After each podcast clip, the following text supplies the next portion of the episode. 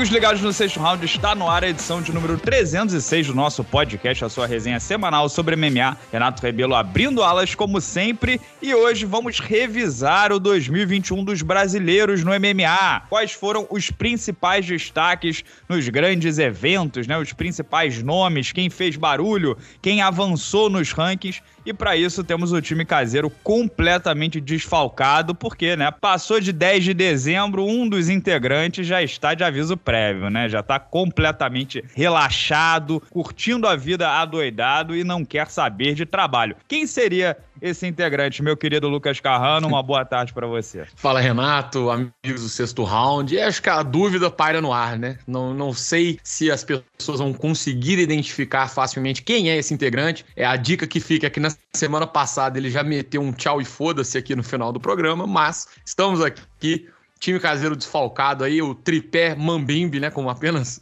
se apoiando como pode para falar é, dos brasileiros nesse ano de 2021, tentar fazer um apanhado, o famoso ano passant de tudo que aconteceu nos principais eventos, principalmente envolvendo os atletas do Brasil. É, e agora não temos mais grandes eventos, né? Nem o UFC, nem Bellator, nem PFL, não tem o Rising de Réveillon. O UFC, por exemplo, volta no dia 15 de janeiro. Bellator no final de janeiro. Vamos ficar um grande é, hiato sem MMA, meu querido Carrano, e teremos que encher muita linguiça durante esse tempo. Se prepare para tirar teorias fantasiosas e sermos muito xingados de clickbait e forçação de barra, né? A gente vai, vai tentar negociar, aproveitar essa oportunidade, fazer um marketing né, de, de, de oportunidade aqui com a Seara, para tentar fazer aí um. A gente vai encher tanta linguiça que talvez seja a hora de fazer o podcast, resenhas, todas patrocinadas por Sadia, Perdigão. Vamos faturar uma grana em cima dessa. Tem que, ser, tem que olhar para as oportunidades, Renato. A gente tem que ganhar um dinheiro. Falar em encher linguiça é exatamente o que a gente está fazendo no momento, né? É, a gente podia falar também da inveja que a gente sente do André, que é muito grande, né? Que corrói a alma. Eu tenho, inclusive, aqui em casa um pôster do André em que eu jogo dardos. Eu é, tenho um vuduzinho do André aqui, que eu arrumei um bonequinho, né? Eu, nesse momento, espeto o joelho esquerdo dele. Se ele tiver uma lesão na praia, enquanto estiver lá tomando a sua mimosa, pode saber que a culpa é minha. A gente torce para isso, inclusive, né? Que o André se lasque. É de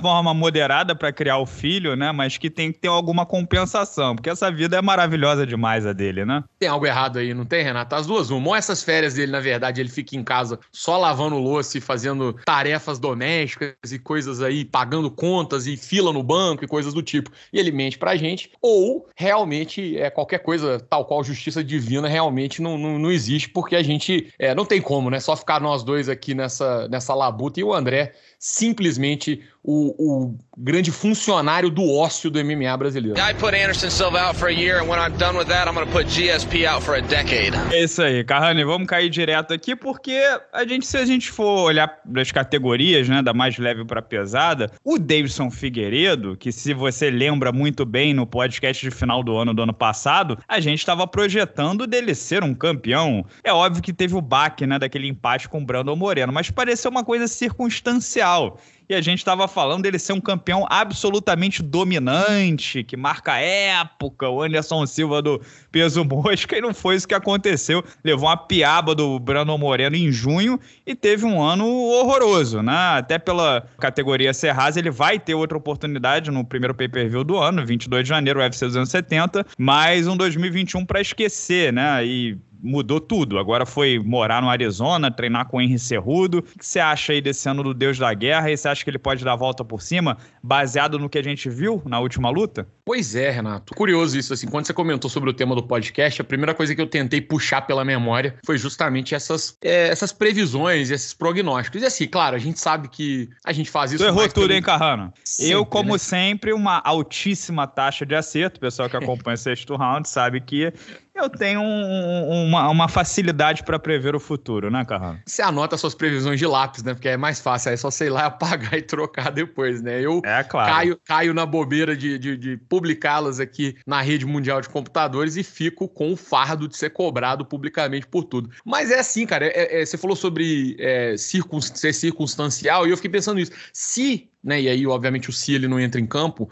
mas em caso de vitória sobre o Brandon Moreno depois daquele empate, havia realmente uma grande chance do Davidson se manter. É, eu não acho que assim a, a, ideia da possibilidade dele ser era tão absurda assim, e mesmo se ele vencer agora, eu não acho que continue sendo. Mas é muito curioso, esse esporte é, é maluco, né, cara? E às vezes, assim, um resultado, um momento, é, um encaixe ali, ele acaba fazendo toda a diferença para um lado ou para o outro. E no caso do Davidson foi isso, né? E aí a gente imaginava que o Moreno fosse ser um desafio à altura, claro, era uma luta, né? Da luta e tudo, mas da forma como foi, principalmente ele sobrando bastante nesse último encontro entre eles, acho que muda até um pouco a relação de forças, né? Ele deve chegar favoritismo leve ou até moderado aí para essa para esse novo encontro entre eles daqui a, a, algumas semanas. É, e se o Davidson teve um ano ruim, quem, quem teve um ano excelente foi o Pantoja, né? O Canibal, 31 anos e venceu o Manel Cap, que depois deu a volta, né? E conseguiu vencer no UFC, e o Brandon Royval. E agora tá ali na, na, na cabeça, né? O Pantoja, o Kai Cara França e o Askarov são os principais contenders do peso mosca para 2022. Então, o brasileiro aí de Arraial do Cabo, Rio de Janeiro, ao contrário do Davidson, teve um ano muito bom. E, Carrano, se a gente subir pro peso galo, a gente tem que falar de José Aldo Júnior, né? Que em 2021 bateu Pedro Munhoz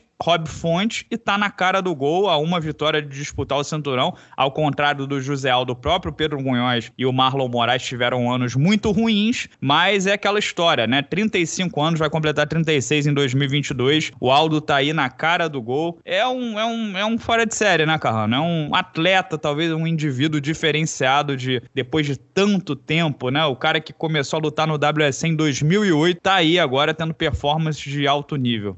É impressionante, né, cara? Eu tava olhando aqui o cartel e, e, as últimas lutas do Aldo e tentando pensar justamente sobre isso. Assim, no fim do ano passado, olha, o Aldo tava vindo. Dava é, para imaginar isso? Não, não dava. Não, então ele tinha chegado do Marlon Vera, que foi uma luta assim pô, beleza, uma decisão unânime, mas eu não vi ninguém também que ficou, pô, extremamente embasbacado e falando, pô, foi essa vitória contra o Marlon Vera mudou a vida do José Aldo e a carreira dele. Não, ninguém viu dessa forma. E foi bem no finalzinho do ano, né? Antes disso ele tinha perdido pro Piotr Jan. E foi na, sofrida, na... né? Ele teve que botar, virar wrestler num, num, certo momento, né? Segurar, Exatamente. garantir o resultado. E depois tinha pedido duas antes, que foi no ano anterior, 2019. Então, assim, o indício que a gente podia imaginar era que tava realmente oscilando para baixo. E foi justamente o contrário, né? Nesse ano foram duas vitórias assim importantíssimas e, e maiúsculas. E agora, cara, não duvido, ou pelo contrário, até acredito que podemos ver já em 2022 o Aldo tendo mais uma chance pelo título.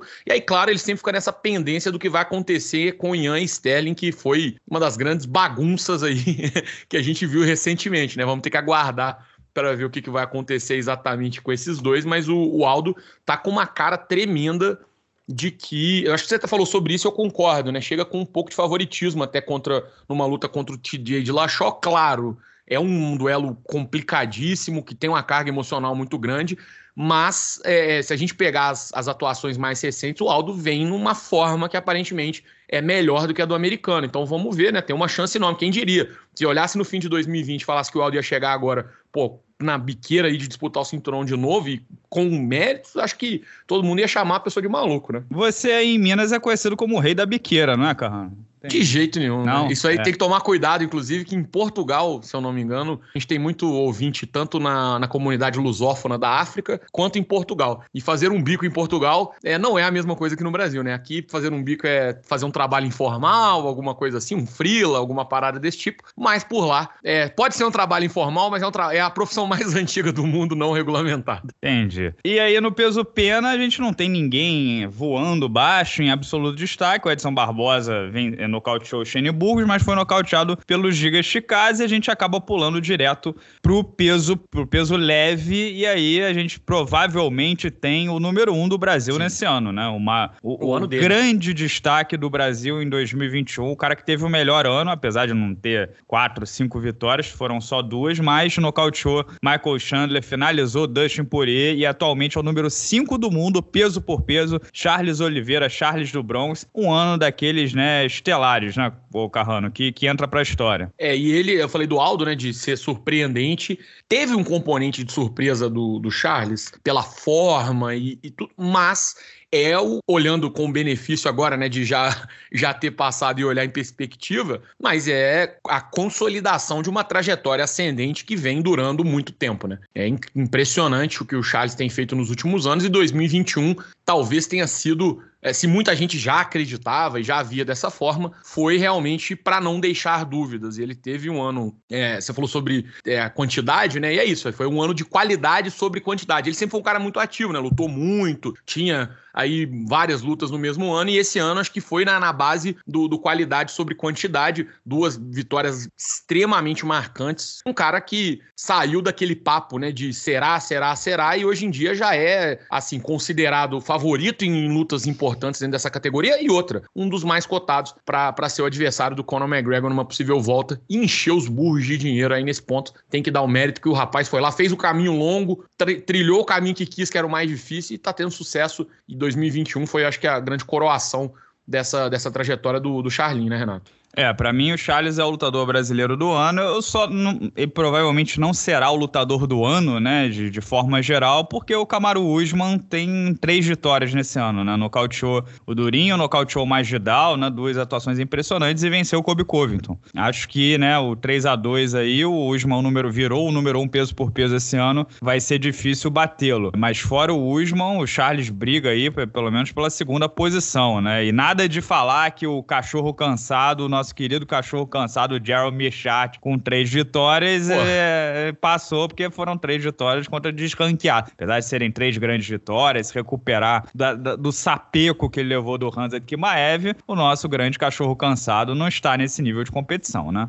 Até isso é para isso, inclusive, que tem lá o comeback of the year, né? Que é o, a volta Exato, por cima. É, é, é, pra, é justamente para esse tipo de situação. É para quem toma um pau, volta e consegue se recuperar. Então, vamos com calma. Vou falar aquela frase, Renato, que desde que eu falei pela primeira vez aqui. Não decorei ainda tem repetido sempre que é devagar com andor que o santo é de barro. E aí, depois do Charles, a gente já olha para a categoria até 77 quilos. O Durinho, como eu acabei de dizer, né? Começou em fevereiro, foi nocauteado pelo Usman, teve um bom momento na luta, depois se recuperou vencendo o Wonderboy, mas não sei se é o melhor ano dele. Até porque, né, o, a vitória sobre o Wonderboy na época foi, nossa, caraca, ele anulou o Wonderboy, mas a gente viu que o Belal fez com o Wonderboy é. nesse sábado, né? Não, ele aparentemente... O Belal esfregaram o Belal Belau na cara do Wonderboy, né, o cara? Mais ou menos. Não só ele, teve uma outra luta. Qual foi que o cara desenvolveu uma nova técnica de virilhadas na face enquanto ele estava no... evento, né? Nesse evento, na posição norte-sul. Foi uma das coisas mais constrangedoras, né, que eu já vi na minha vida. Inclusive, parabéns aí pro, pro cidadão. Não vou lembrar, depois eu pesquiso aqui exatamente quem foi. Mas o Durinho, ele abriu uma Belau é enorme, né? E inclusive, o Carrano, é, além de dizer que esse Belau é enorme, o, o duelo é, Belau-Durinho é muito forte para 2000 2021, hein? 2022, hein? Ele vai, vai chegar com tudo, hein? Esse, esse Belal do. Vão ter que colocar o André pra narrar essa luta, cara. O Rods não dá conta, não. Esse final de semana, com, com o Belal sozinho, ele já tava fora de controle. É, podem ficar... me convidar pra, como comentarista convidado, né? E eu nem cobro. Só pra. só pra ter o prazer de encher a boca pra falar Belal Durinho. Maravilha. Mas quem teve um ano fantástico no, na categoria até 77 quilos foi o menino Vicente Luque, né? Finalizou tanto o Tyron Woodley quanto o Michael Chiesa da mesma forma. Assim, fantástico. Ponto final. Agora, é, são duas vitórias também que envelheceram um pouco mal, né? O Tyron Woodley, coitado. Acabou de receber o nocaute do ano de um youtuber e o Michael Chiesa se mostrou meio desgastado contra um Sean Brady também, pouco inspirado do Carrano. Mas ainda assim, o Vicente Luque avançou bastante e, como eu citei, né, talvez sub-30 e ele completou 30 anos em novembro, é o maior nome, a maior esperança que o Brasil tem no curto, médio prazo. Concordo. É, é foi, é, esse, a, a, parada é essa, né, cara? É sempre complicado, porque às vezes, no momento em que as coisas acontecem, elas têm um determinado impacto, mas à medida que vai passando, você começa a revisitar e vai vendo fatos é, posteriores e o negócio dá uma complicada, né? Foi bem Woodley... o Tyron Woodley, o Carrano? Grande Brilhou. atuação. É, esse, ele não tá na... A gente não pode inventar que ele é brasileiro para poder destacar um ano de 2021 fantástico que ele teve, não. O único Cara. departamento que ele teve um pouco um ano melhor do que a gente foi no banco, né? Mas tirando isso... Você lutou melhor do que ele, Renato. Você não pisou no, no ringue, no octógono, nenhuma vez e seu ano de 2021 teve um retrospecto melhor do que o do Tyron Woodley. Mas é, o... só lembrando, em 2021 2021 teve a derrota pro Vicente Luque, né? Então são duas derrotas pro Jake Paul e uma pro Vicente Luque em 2021 do Tyron Woodley. É, acabou carreira no MMA e aí foi pro, pro boxe contra o Jake Paul e, porra, perdeu uma decisão que já ficou muito feia e aí no final de semana agora levou um face plant absurdo, né? Vai memetizar com, assim, sem, já tá, né, inclusive. Já virou meme na internet o Tyron Woodley, o que é, reforça um aspecto de 2020 que era fazer galhofa com o Tyron Woodley, então isso pelo menos não mudou, né? Ele tinha virado um, um grande meme do podcast. É, mas Segue, eu não. acho que ficou naquele ponto que é, é bater demais, sabe? De repente, vamos tá dar pena, uma... Renan? É, vamos dar um, vamos dar um descanso pro Tyron Woodley, né? Que a fase não tá boa. E no peso médio, Carrano, por um lado, o Borrachinha teve um ano muito ruim, né? É, uma luta, uma derrota para o Marvin Vettori e ainda, né, ainda tá nesse embrólio de se vai ser obrigado a subir de peso, não vai subir de peso. A gente ainda não tem essa resposta definitiva, mas não, né, não foi nem de longe um ano bom para o Borrachinha. E ao mesmo tempo no peso médio, Alex Pereira, o Poitin, que virou o primeiro duplo campeão da história do Glory, o maior evento de trocação do mundo, perdeu o cinturão em decisão dividida, né, majoritária é, para o Artem Varritov na sua última luta no kickboxing, mas ainda assim, né? Ele conquistou esse cinturão em 2021 e estreou no maior evento de MMA com um nocaute fulminante, talvez um dos nocautes mais bonitos do ano. É, o Poitin já, assim, passagem curta no MMA, mas já botou um ponto de exclamação tem até um vídeo no, no YouTube é, que é cinco minutos do Joe Rogan puxando o saco do Poitin. Uhum. Sim, já, já é um absoluto destaque pra gente ficar de olho em 2022, não tem jeito. E mais do que isso, né? Acho que tem também o primeiro round ali em que ele enfrentando um cara que era primariamente é, da luta agarrada, tinha muito mais experiência que ele na luta agarrada, conseguir resistir bem, transformar realmente a, a situação em seu favor e conseguir impor ali o, seu jogo né, de, de luta em pé, que obviamente é superior a qualquer um, e, e tem essa capacidade de, de, ainda finalizar tudo com um nocaute digno de, de highlight, de melhores momentos. E foi, foi um dos grandes destaques, um dos caras que chegou realmente para bagunçar. E assim, é, se a gente olhar no quanto a pessoa avançou, certamente ele é um, entre os brasileiros, o cara que mais subiu no ano, né? Porque ele veio de não estar na, na, na organização para estar tá praticamente ali a uma vitória de entrar no, no, no top 15. Eu tô falando bobagem. Não, exatamente isso, né? Poitin, assim, né, pela expectativa e pela linha narrativa com a Adesanya, não tem jeito, né? vai, vai pegar o passe expresso. Agora, outro que teve um 2021 fantástico também foi o André Muniz, é o Sergipano. Duas lutas, dois armlocks, é, finalizou o Ronaldo Jacaré, o que, pô, já é fantástico, e o Eric Anders também, os dois no primeiro round, 31 anos, um, pô, 15 finalizações em 22 vitórias no MMA. O seu amigo aí de Montes Claros, Minas Gerais, que, que tem o apelido Sergipano, pô, ele tem um 2022 bem promissor também com certeza é um cara que tá numa fase muito boa, que foi, inclusive, com essa vitória do, do Eric Anders, coroada, né? Ele tinha ganhado a posição no top 15 a, com a vitória sobre o Jacaré e perdeu sem lutar é, recuperou e não só recuperou como passou, caras como Chris Weidman, que não tá lutando, que, pô, faz todo sentido, né? E o Kevin Holland também, que é, nem na categoria mais vai ficar, mas ainda continuava ranqueado. E aí acho que nada mais justo do que premiar esse ano do, do André Muniz Sergipano, que brilhou realmente. E para não passar batido, destacar também que essa categoria até 84 quilos foi muito boa pro, pro Brasil, né, Renato? A gente teve ainda o Gregory Robocop e o Bruno Blindado, que foram dois caras. O Bruno já tinha sido contratado, mas só estreou agora, né? Mas dois caras que chegaram à organização muito bem. Os 84 quilos que pareciam aí ser uma terra onde só havia o, a, a, possibilidade ou o vislumbre do Borrachinha, em 2021 ganharam, é, ou ganhou, né, mais alguns nomes para poder o, o, torcedor brasileiro ficar de olho. O Brasil parece muito bem nessa categoria de 185 libras. É, se, se tem uma categoria em que o Brasil pode ter, assim, sei lá, 3, 4 top 10 em 2022, é o peso médio, né? É, você tem o... No no peso mosca também, vários brasileiros ali perto, mas talvez o, o peso médio, com bons resultados e tal, pode ser a, a, o refúgio brasileiro em 2022. E ô Carrano, na categoria até 93 quilos não tem jeito, né? O Marreta venceu uma e perdeu outra, o Johnny Walker teve um ano ruim, mas o Glover Teixeira uma vitória só, uma luta e uma vitória em 2021, mas é o grande caso de superação, né? Campeão aos 42 anos, segundo campeão mais velho da história do UFC, passando com facilidade por um campeão que estava se impondo na categoria pós John Jones. Talvez é a segunda grande história brasileira no MMA em 2022 depois do Charles, né? Dependendo de como você é claro que isso é pessoal, né? Cada um vê da, da forma Eu ia que dizer quiser. que história por história, eu acho o feito do Charles, claro, é, é eu diria que o ano, eu até falei quando você disse, o Charles é, mas a história do Glover, cara, é, eu acho difícil uma história tão boa quanto essa. É, é igual como você disse, é pessoal, mas me pega muito assim a história do Glover. É verdade, não tem jeito, né? Ele é gente como a gente, assim dizendo, né?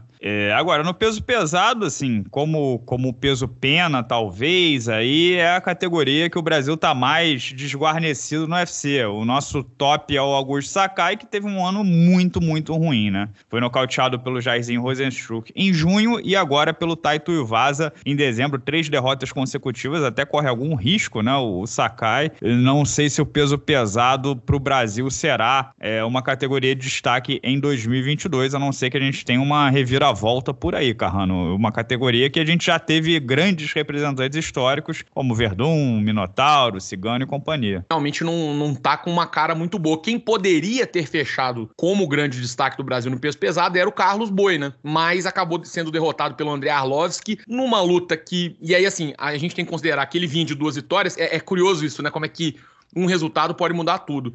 Ele vinha de duas vitórias sobre o Justin Tafa e o Jay Cooler, ambas né, em 2021, mas as duas foram decisão dividida. Se ele vence o André Arlovski de qualquer forma, dava para poder falar, pô, grande ano, é simplesmente... É, ele seria ranqueado, estaria Exatamente. na conversa de, de eh, melhores, um dos melhores do ano, né? Mas perder, e principalmente da forma como ele foi, tentando só conectar um mãozão ali, e, pô, é, é, acabando por ser frustrado por um cara que já é veteraníssimo, até dar uma diminuída nas vitórias que ele teve antes. É, é curioso como é que o resultado. A gente fala muito de imediatismo e tudo, mas é difícil você não olhar por essa perspectiva, né? Dar uma certa diminuída, então acabou sendo o cara que poderia ser o grande nome do Brasil nessa categoria até 120 quilos, mas um, um resultado negativo mudou realmente a perspectiva das coisas e, e o Brasil realmente está sem destaque, pelo menos até o momento nessa divisão. E Carrano, passando para as meninas aqui, pô, o, o, a, o grande destaque entre as brasileiras, o ano estelar foi da Marina Rodrigues, né? Três lutas, três vitórias, nocauteou Amanda Ribas em janeiro. É, Michelle Watterson superou em decisão unânime em maio e Mackenzie Dern finalmente em outubro. E é uma das principais postulantes ao cinturão do peso palha. A Marina Rodrigues está provavelmente a uma vitória, né, de disputar esse cinturão e pode ser que 2022 seja o grande ano da carreira dela, né, ou bata na trave, mas ela chegou em 2021. Chegou e chegou bem, né? De todas as meninas, inclusive do Brasil, sem sombra de dúvida, é aquela que teve o melhor ano e se colocou numa posição ali, cara, Olha, eu vou te dizer, pelo fato da Carla Esparza estar tá nesse, nesse vai não vai, tô com uma, uma pulguinha atrás da orelha, uma sensação de que é bem provável que a, que a Esparza, né, a, a monstrinha do, dos biscoitos, tome uma rasteira.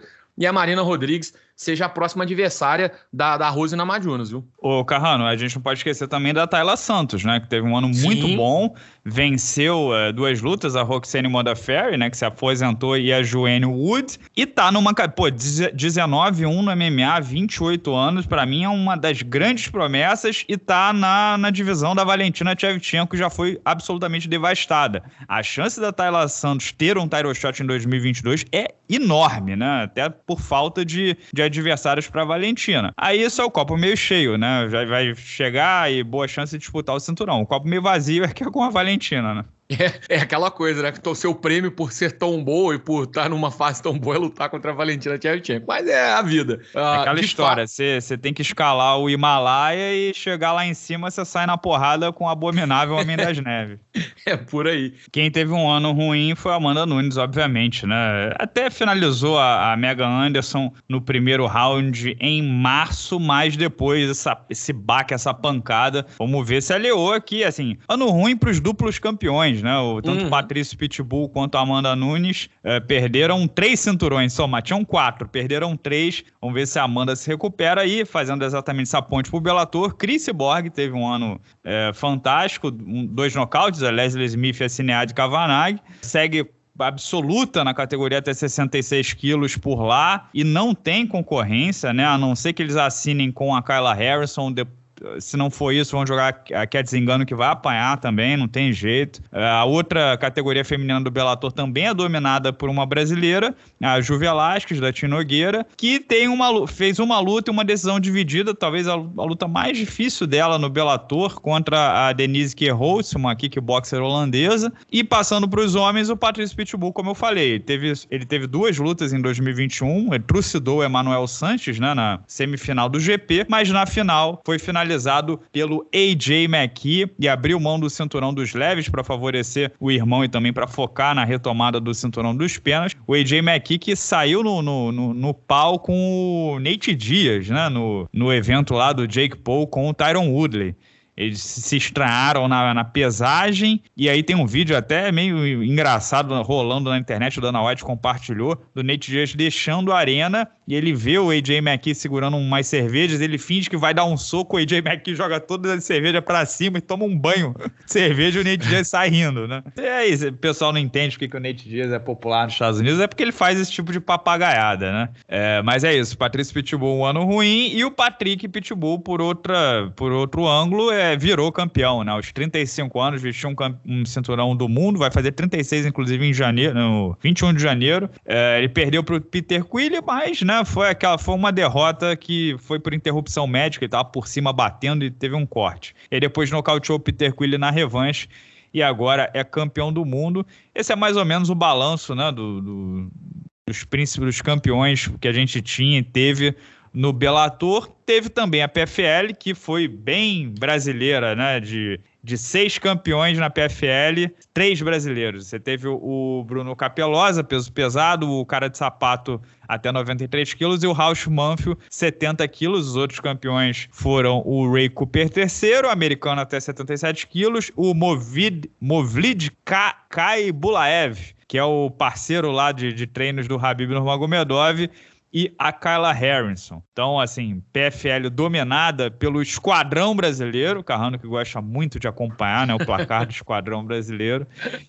E no, a gente não pode esquecer também, Carrano, no One FC, o Adriano Moraes, né? Que Sim. era o Miquinho e agora é o Black Diamond, né? O Diamante Negro, que nocauteou ninguém mais, ninguém menos do que Demetrius Johnson. Fez uma luta só em 2021, mas essa já vale por, por cinco, né? Eu, eu e lembrando que, que, ele, ele nocauteou o, o Demetrius Johnson para uma audiência de 7 bilhões de pessoas e uma receita aí de 4 trilhões de dólares, né, Fizeram valuation lá e deu, deu esse valor. Esse tio, o esse tio Chatra é completamente é, sem parafuso, né, Carrano?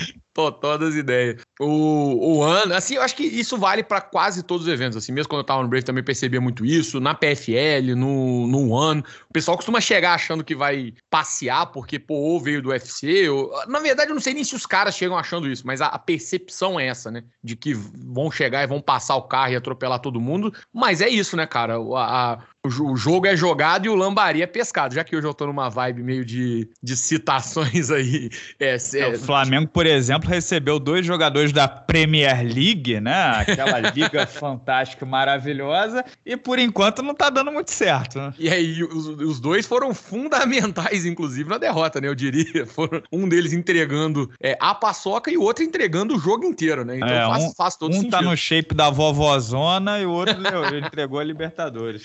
Exatamente. Cara, a gente tem essa, é, esse costume, assim, é complicado, né? O, o desafio é grande, você é, tem muito mais a perder também, então não é muito fácil, não, cara, é, é fazer esse movimento. A gente vê muitos atletas, a gente viu, para não ficar só nos brasileiros, né? Mas a gente citou o exemplo do Anthony Pérez, que, pô, comeu pão que o diabo amassou na PFL, né? Todo mundo achou que ia chegar, ia ser campeão fácil, botar um milhão no bolso, e não foi bem assim, não, rapazinho. É bem mais difícil, né? E teve ah, esse grande momento do, do Adriano Moraes, conseguiu essa vitória que foi, foi bastante marcante, eu diria. Acho que fora do, do circuito americano aí, talvez tenha sido o grande momento desse ano, pelo menos envolvendo brasileiros, né? Exatamente, Carrano. E para completar, eu também pedi a opinião dos nossos membros do canal, os Wrestlers All American, sobre os melhores e os piores do ano. E vamos ver o que deu aqui. Ó, o Kleberton Murilo mandou o seguinte: Charles é o maior ídolo do MMA brasileiro em atividade. Há no mínimo três anos. Esse ano mais que nunca comprovou isso. Feliz demais pelo Charlinho. O Renan Oliveira tem um, um, um ponto aqui contrarian. Ele diz curioso o pessoal achando o Borrachinho o pior ano, porque se pensar bem, apesar de todas as trapalhadas, ele terminou o ano com alguma credibilidade, sendo inclusive elogiado pelo Dana por ter entregue uma luta competitiva contra o Vitória. Por mim, foi o ano de redenção do Borrachinha, mesmo ele não merecendo muito. Isso aí distorceu o espaço-tempo, né, Carrão?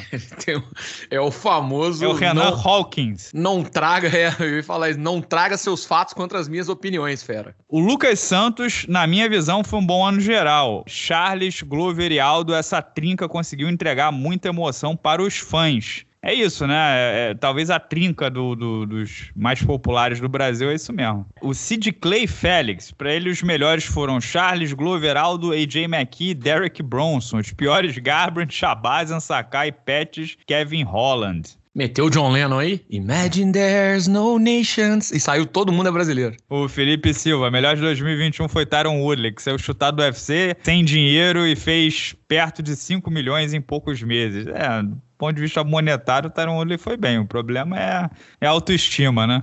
É o que, que ele teve de entregar para poder sair bem de grana. Né? Roberto Pinheiro, ao meu ver, devido à expectativa criada, o pior do ano foi o Borrachinha. O pessoal aqui citando muito Borrachinha. O melhor, sem dúvida, Charles. O João Enoque, Glover e Charles e Juliana Penha foram pontos altos do ano. E pior coisa foi o André de não ter conseguido casar Carrano versus Minotauro. Perdeu muita força essa luta, hein? Felizmente para mim. A Roberta Cotrim Batista o melhor Charles do Bronx, seguido por Marcos Almeida, o Bochecha, né? Que é duas lutas e duas finalizações, e Andrei, André Sergipano. Ela diz que é do jiu-jitsu. E o pior do ano, Renato Rebelo em seus palpites. Né? Justo, né? É, essa aí, pô, dá para deixar, né? Dá para fazer igual o tweet fixado, né? Mais fácil deixar pronto. Pessoal aqui tá lascando o borrachinho. Impressionante. Pô, quase unânime aqui. O Gabriel Prestes está citando um lutador do Bellator. Pra ele, o, o, um dos piores do ano foi o Douglas Lima, né? Entregou performance apáticas, tímidas e perdeu dois cinturões. Né? Ele não tinha o outro, né? Ele, ele tentou é, disputar o dos médios contra o Musashi, não conseguiu. Mas também perdeu o dele pro Yaroslav Amosov. Realmente Douglas Lima não teve um bom ano. O Demetrius esteve, Carrano. O pior foi as lutas do Renato Rasbula versus tecnologia nas lives. Que decepção.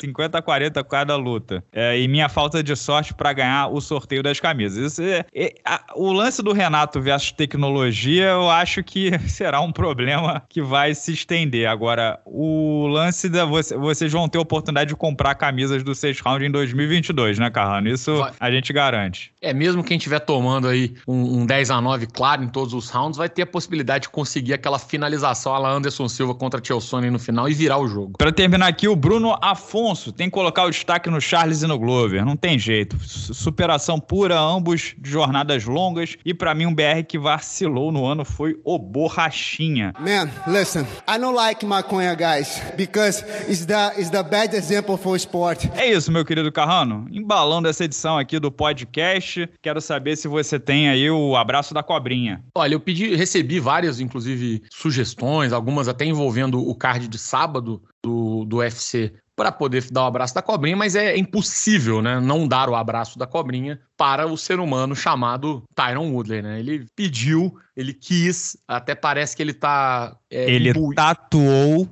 ele tatuou na mão, me deu o abraço da cobrinha. Foi basicamente isso que aconteceu. Tá numa ziguezira. É, é aquela coisa, pô, não dá para reclamar, se não foi de todo ruim, porque encheu os burros de dinheiro.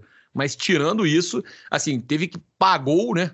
Para receber, é, para ter esse checão, ele pagou com a própria dignidade. E essa fez o, o, inimaginável, ele piorou o impiorável, né? Parecia que não dava para ficar pior do que perder pro, pro Jake Paul sendo um cara com muito mais bagagem de esporte de combate. É, na primeira ele perdeu, pô, dando um knockdown, Jake Paul caiu nas cordas, o resultado é controverso, né? Sim. E agora, com a grande chance de se redimir, vira É, porra, ele toma um, um nocautão assim, é, vai, vai vai assistir isso aí no. E assim, eu imagino que ele deve estar tá recebendo de GIF figurinha desse, desse nocaute, né? Vai ter que bloquear o, o, o, próprio WhatsApp, porque não vai conseguir sobreviver nos próximos, nos próximos meses, né? Vai ficar com essa imagem marcada. Ficou não, realmente. Tem uma, tem uma foto circulando da mãe do Tyron Woodley no, ri, no Pô, ringue é. rindo da, depois de ele ter perdido. Tipo, é um buffet de, de maldade, né? Perdeu o respeito da própria mãe. Então aí você já tira uma base. Como é que ficou? Realmente é o grande. Eu, eu diria, inclusive, assim, a julgar por tudo que aconteceu em 2021, é, talvez seja justo dizer que ele é o grande vencedor do troféu Abraço da Cobrinha do ano de 2021. Porque essa. É o Herbie Cara, o Herbie ele vai ter que ganhar um prêmio para ele, né? Aí a gente vai ter que. Eu acho que ele extrapolou a categoria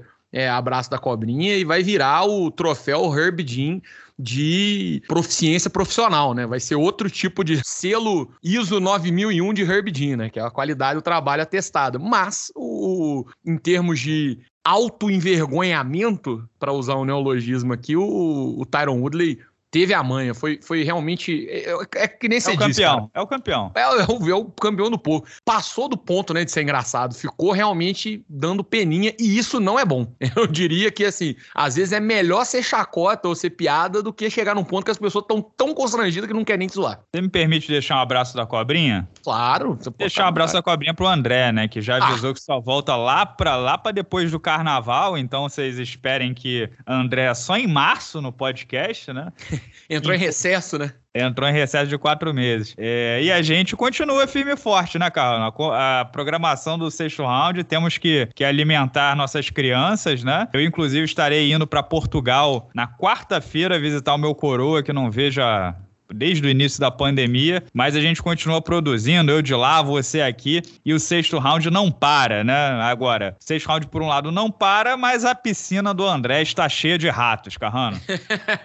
Pô, é, não, tenho, não, posso, não tenho que completar. Eu, eu, ia, Renato, fazer uma, sabe, fazer um comentário ácido aqui na reta final dessa sua fala, mas como você fechou com o Cazuza, eu vou ser obrigado a simplesmente deixar as coisas como estão. Suas palavras foram fortes o suficientes. É, o André diz que escuta todos os podcasts, então espero que ele escute essa mensagem um dura, ele, duras, porém necessárias palavras.